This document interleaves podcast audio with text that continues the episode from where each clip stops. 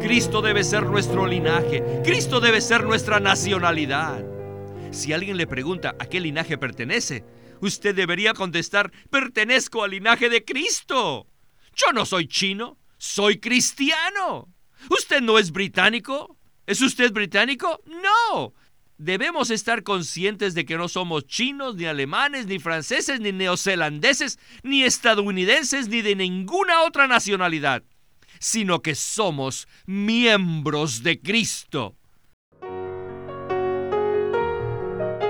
Bienvenidos al estudio Vida de la Biblia, un programa radial compuesto de segmentos del ministerio hablado de Witness Lee que se centra en el disfrute de la vida divina conforme a lo revelado en las Santas Escrituras.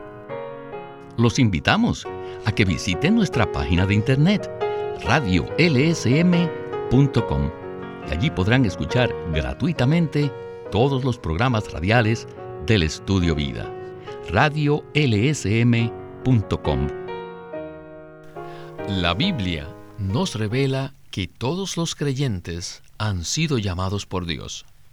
Sin este llamamiento no habría manera que fuéramos salvos, ya que la salvación no es algo que nosotros iniciamos. Ahora, ¿para qué hemos sido llamados? En 1 Corintios 1.9 dice, Fiel es Dios, por el cual fuisteis llamados a la comunión de su Hijo, Jesucristo nuestro Señor. Fuimos llamados a la comunión de su Hijo. Pero este libro, Primera de Corintios, también nos dice que el mayor impedimento para que ocurra esta comunión son las divisiones, las cuales han afectado a la Iglesia desde el primer siglo. Y aún ahora, las divisiones son un gran problema. La comunión en Cristo es una comunión universal entre todos los miembros del único cuerpo y debería ser nuestra experiencia y nuestro disfrute diarios.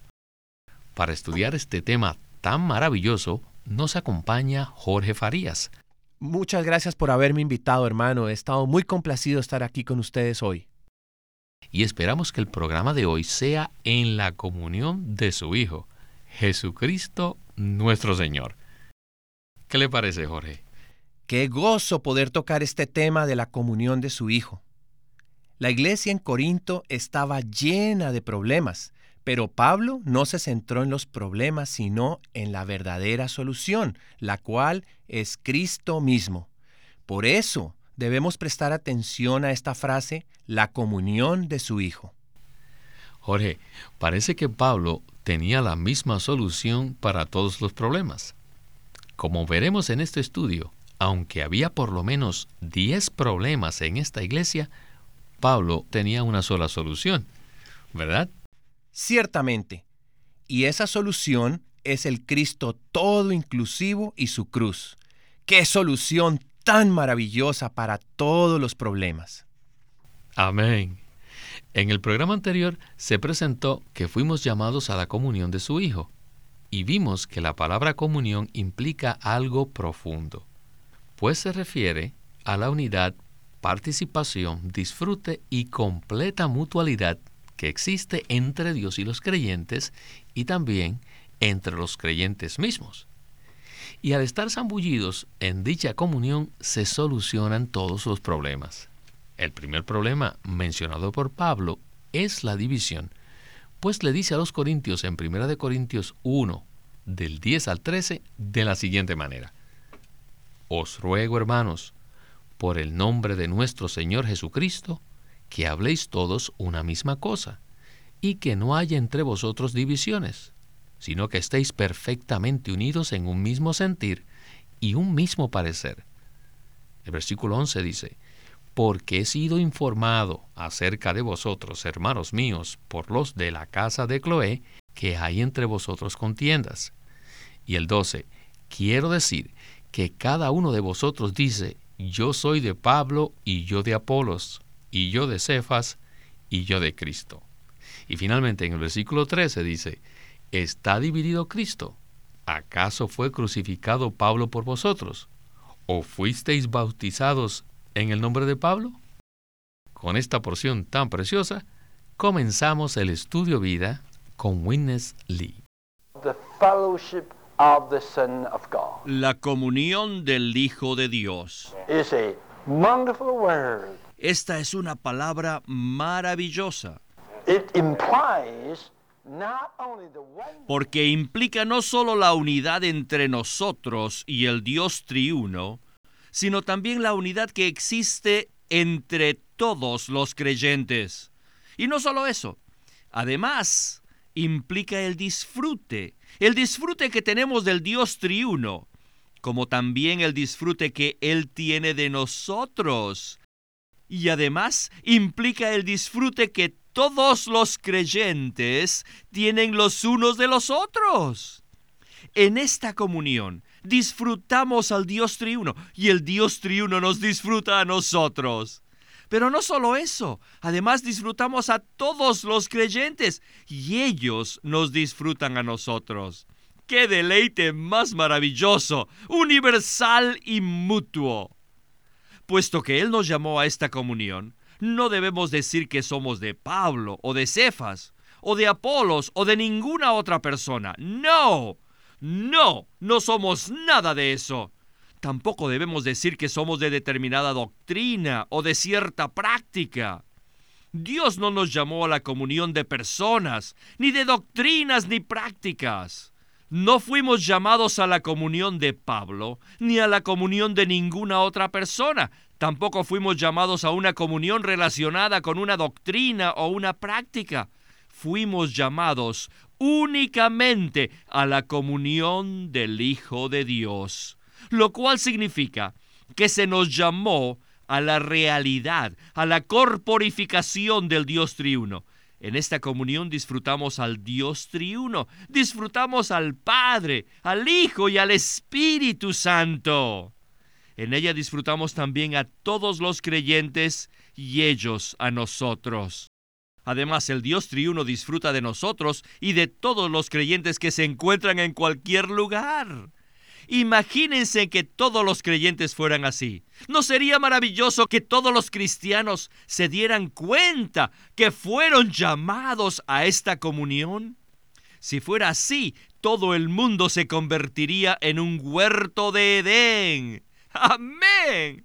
Pero miren la situación actual. La situación de los cristianos es completamente diferente.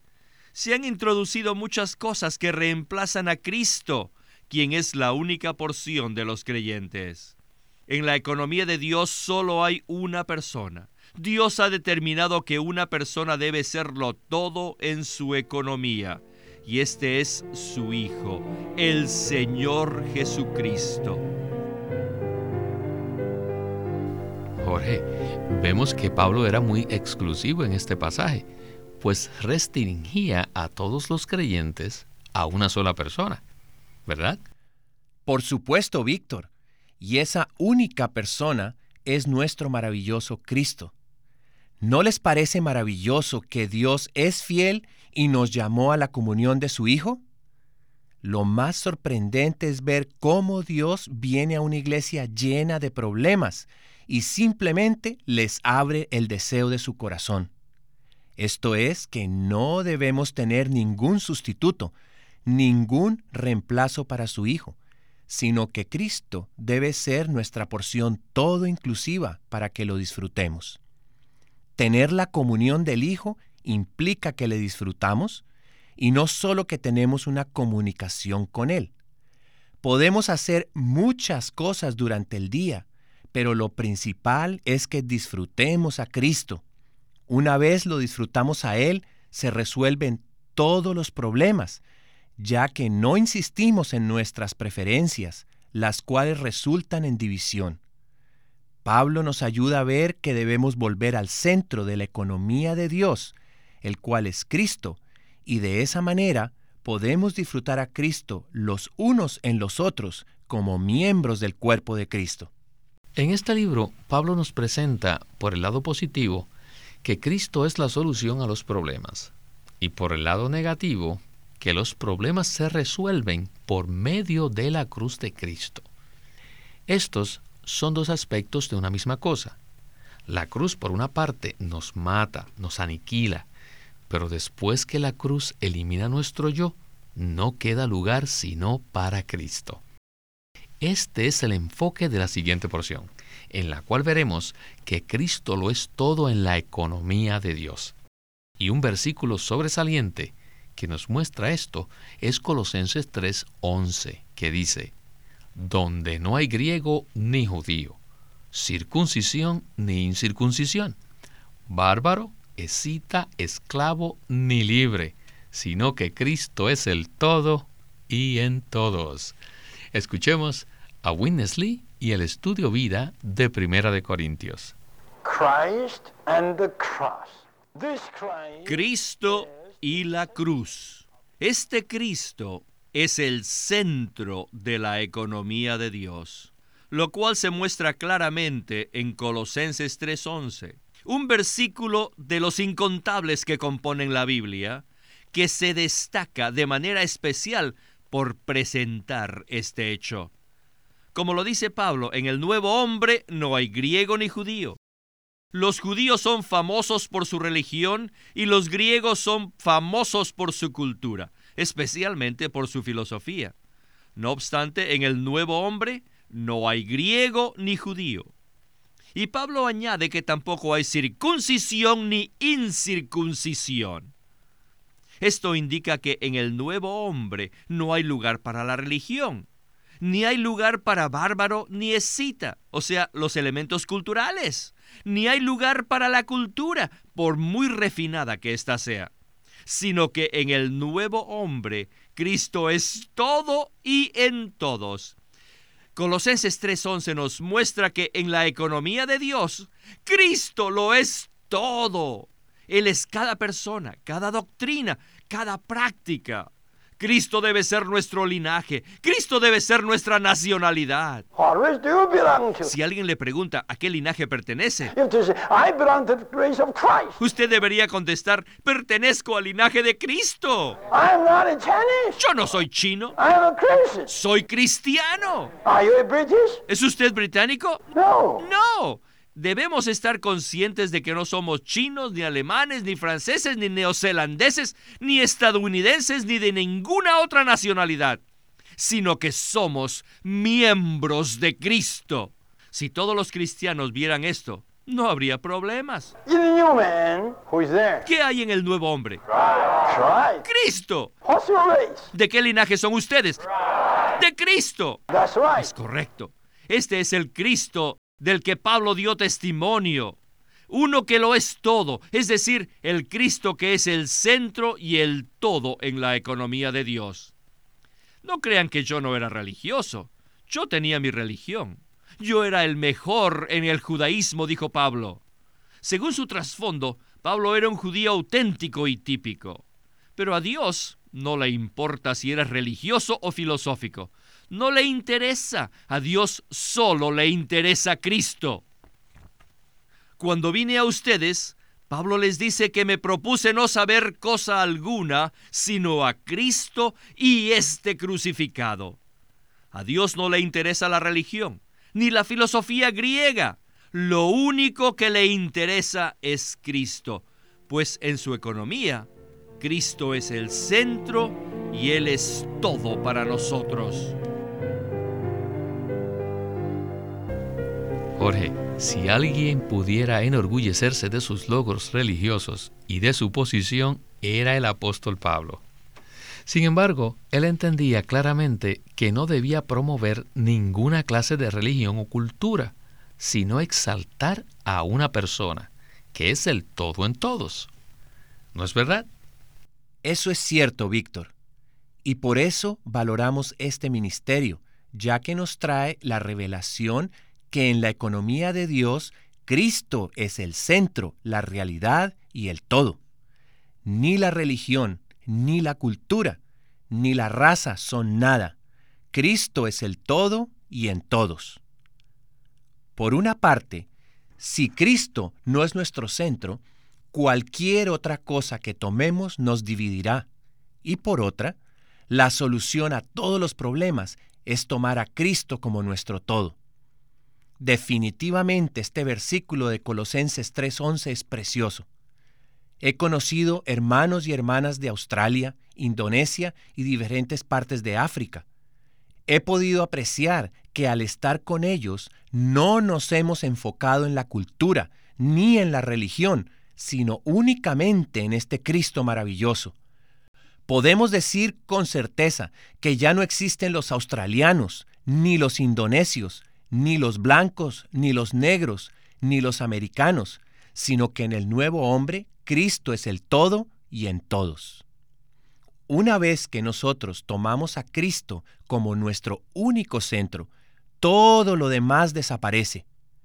Si tomamos cualquier otra cosa, lo único que tendremos son problemas. Oh, que el Señor nos conceda la misericordia de que lo tomemos a Él como nuestro centro y como la única solución a todos los problemas. Si miramos la situación a nuestro alrededor hoy día, no podemos decir que no hay nada que haya producido más división entre las personas que la religión.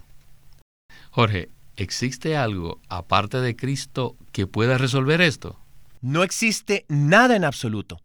Si tomamos a Cristo como nuestro centro y lo disfrutamos, se resolverán todos los problemas. Así que es imposible estar dividido de nuestros hermanos cristianos cuando ambos disfrutamos de la comunión del Hijo de Jesucristo nuestro Señor. Bueno, en nuestra sección final disfrutaremos un versículo excelente que habla acerca de la comunión. En 2 de Corintios 13:14 dice, la gracia del Señor Jesucristo, el amor de Dios y la comunión del Espíritu Santo sea con todos vosotros. En 1 de Corintios 1:9 dice que fuimos llamados a la comunión de su Hijo. Y ahora, en 2 de Corintios 13, 14, vemos que esta es la comunión del Espíritu Santo.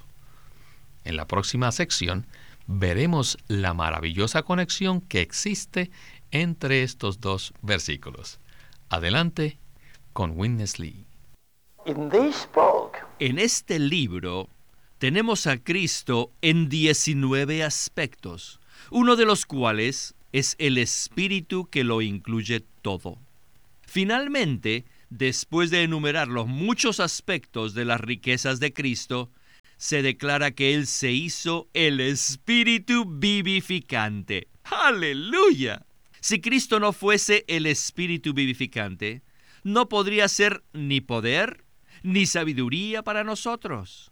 Tampoco podría ser nuestra justicia, ni nuestra santificación o nuestra redención. Si Cristo no fuera el Espíritu vivificante, ¿cómo podría ser la cabeza y cómo podría ser el cuerpo? ¿Cómo podría ser nuestro alimento? ¿Cómo podría ser nuestra bebida y la roca que nos sigue? ¿Cómo podría ser las primicias del segundo hombre y el postrer Adán? No podría. Hemos subrayado repetidas veces que en 1.9 Pablo dice que Dios nos llamó a la comunión de su Hijo nuestro Señor Jesucristo. En realidad esta comunión nos la comunica el Espíritu. En 2 Corintios 13, 14 Pablo dice, la gracia del Señor Jesucristo, el amor de Dios y la comunión del Espíritu Santo sean con todos vosotros. Puesto que esta comunión nos la comunica el Espíritu, si no tenemos al Espíritu, no tenemos la comunión. Esta comunión no solo se llama la comunión del Hijo, sino que también es la comunión del Espíritu. ¿Por qué? Ya que después de pasar por un maravilloso proceso, el Hijo se hizo este Espíritu vivificante.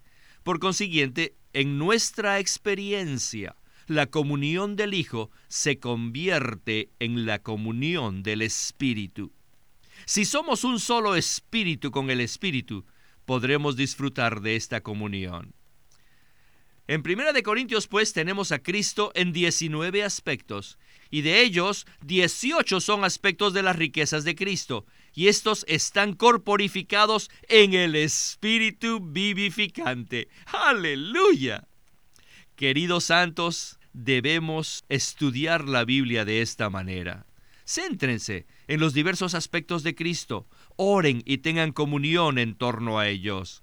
Cristo es el único centro de la economía de Dios. Él es la porción única de todos los santos, aquel que lo es todo y que como tal suple todo lo que necesitamos. Cuando tocamos a Cristo como el Espíritu y somos un solo Espíritu con Él, aplicamos todos los aspectos de sus riquezas.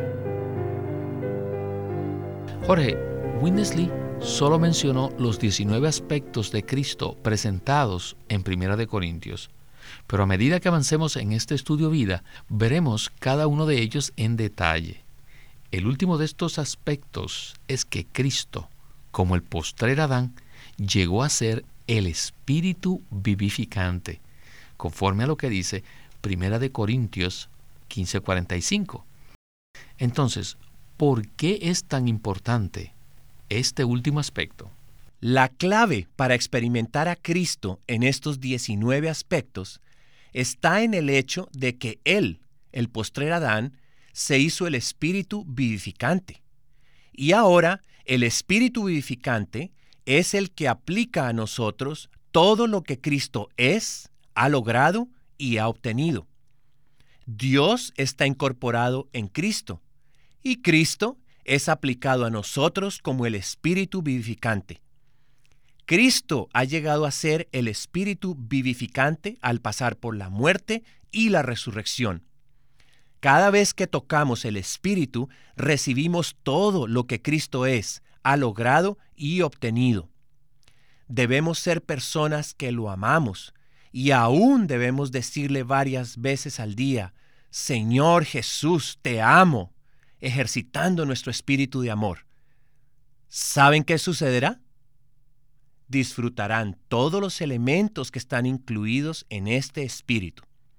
Por ejemplo, Él llega a ser poder para que amemos a otros, el poder para que sobrellevemos el sufrimiento y las aflicciones, y el poder para que expresemos a Cristo en nuestra vida humana.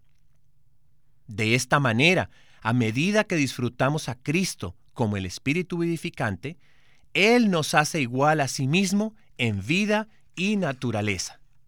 Ciertamente, el Dios triuno no se revela simplemente para que lo entendamos doctrinalmente, sino para que lo experimentemos y lo disfrutemos. Jorge, he sido energizado por la comunión que tuvimos en este programa. Ha sido maravilloso que usted nos haya acompañado y espero que pueda volver pronto. Gracias. Yo también espero poder volver.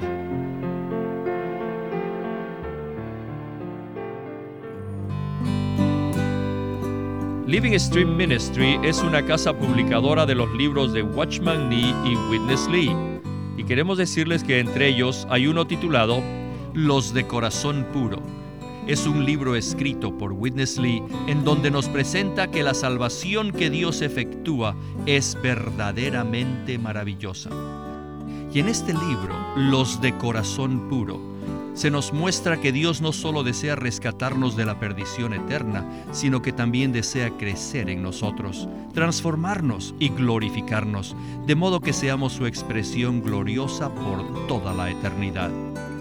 Si hemos de disfrutar plenamente la maravillosa salvación de Dios, debemos ser quebrantados por Dios y pasar por muchas experiencias espirituales tales como purificar nuestro corazón, confesar nuestros pecados, ser iluminados por Dios, consagrarnos a Él y vivir conforme a nuestra conciencia y aprender a servir a Dios conforme a su poder y no según el nuestro.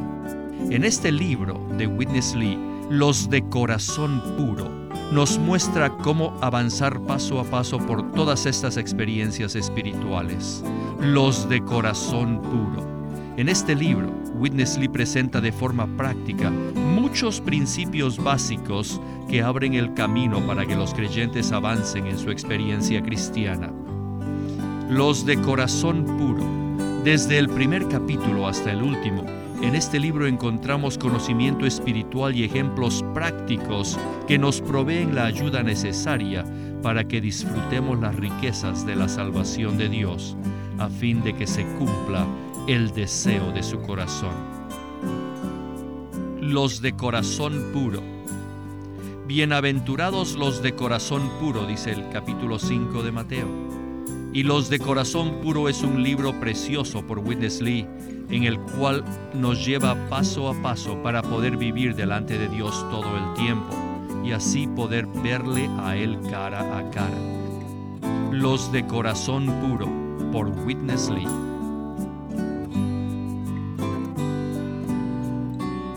Queremos animarlos a que visiten nuestra página de internet libroslsm.com Allí encontrarán los libros impresos del Ministerio de Watchman Nee y Witness Lee, la Santa Biblia versión recobro con sus notas explicativas y también encontrarán folletos, himnos, varias publicaciones periódicas y libros en formato electrónico.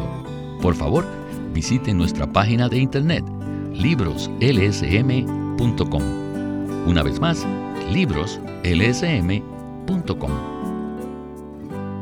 queremos presentarles la versión recobro del Nuevo Testamento. ¿Y por qué tenemos esta versión recobro? Debido a que a través de los siglos el Señor ha recobrado muchas verdades de su economía entre los hombres.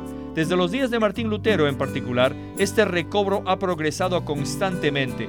A partir de la justificación por fe, la cual fue recobrada en esos tiempos, hasta la verdad de experimentar la iglesia, el cuerpo de Cristo, vista y disfrutada por muchos cristianos hoy, este recobro ha sido como un hilo dorado que une la iglesia en el tiempo. Las verdades recobradas y la herencia de los creyentes deben ser poseídas y disfrutadas por todos los creyentes hoy día. El Nuevo Testamento versión recobro reúne en un solo tomo todos estos aspectos notorios del recobro de la verdad y la experiencia de la vida cristiana. Junto con el texto tenemos extensas notas de pie de página escritas por Witness Lee, a diferencia de anotaciones típicas para estudiar que giran en torno al contexto histórico, geográfico y biográfico de la Biblia, las notas de la versión recobro recalcan el contenido espiritual de la palabra de Dios, abriendo así la revelación de la verdad divina y subrayando la provisión de vida que está contenida en las escrituras. Ojalá que todos ustedes puedan tener acceso a conseguirse una versión recobro del Nuevo Testamento. Puede conseguirlas en su librería cristiana más cercana o llamando o escribiendo a Living Stream Ministry.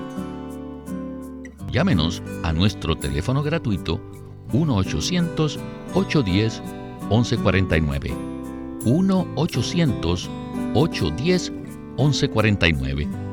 Además, si desean, pueden comunicarse con nosotros enviándonos un correo electrónico a